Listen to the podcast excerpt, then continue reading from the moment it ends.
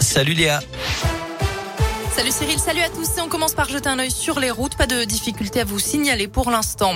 À la une, la France a-t-elle levé trop vite les restrictions sanitaires? C'est en tout cas ce que redoute l'Organisation mondiale de la santé qui pointe aujourd'hui d'autres pays comme l'Italie et le Royaume-Uni. Eux aussi se retrouvent confrontés à une hausse des contaminations de Covid-19 ces dernières semaines. L'OMS dit rester vigilante et reste optimiste sur la situation sanitaire du continent européen. L'appel au calme du chef de l'État, Emmanuel Macron, a réagi au lendemain de la mort du militant indépendantiste corse Ivan Colonna, trois semaines après son agression en prison.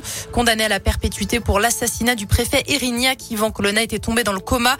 Le plus important, c'est que le calme se maintienne, a insisté Emmanuel Macron, alors que l'île a été secouée ces dernières semaines par des manifestations.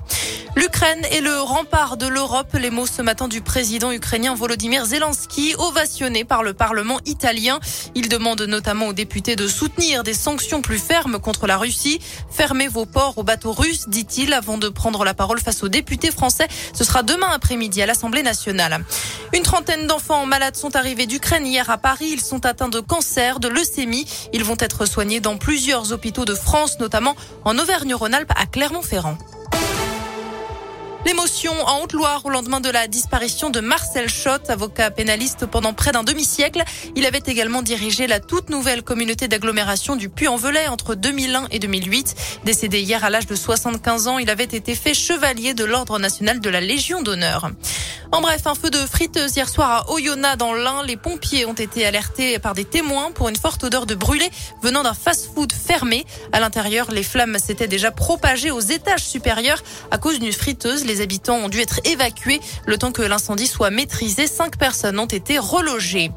Du sport, on en sait plus sur la billetterie des Jeux Olympiques 2024. Le comité d'organisation a dévoilé hier une partie du calendrier avec 10 millions de billets mis en vente, près de la moitié à 50 euros ou moins, et même 1 million de billets à seulement 24 euros. Ça démarra par des ventes de packs pour assister à plusieurs épreuves.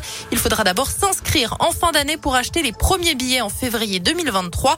Les billets à l'unité, eux, seront vendus seulement à l'automne 2023. Et puis un an et demi, à un an et demi de la Coupe du Monde de rugby en France, une mauvaise nouvelle pour pour le bassin bressant, l'Italie a finalement choisi de s'installer à Bourgoin-Jallieu en Isère au lieu de Bourg-en-Bresse. Une délégation transalpine avait visité les installations burgiennes en novembre. Les All Blacks seront quant à eux basés à Lyon au centre d'entraînement du loup rugby. Et puis l'Australie de son côté euh, sera dans la Loire. On termine avec du basket et la Gielbourg qui affronte Ulm ce soir. C'est assuré à partir de 20h en Eurocoupe. La météo pour finir du soleil cet après-midi et des températures qui vont de 12 à 15 degrés. Même programme pour demain. Un ciel bien dégagé. On aura entre 4 et 9 degrés dans la matinée. C'est la fin de cette édition. Excellente journée à tous. Merci Léa.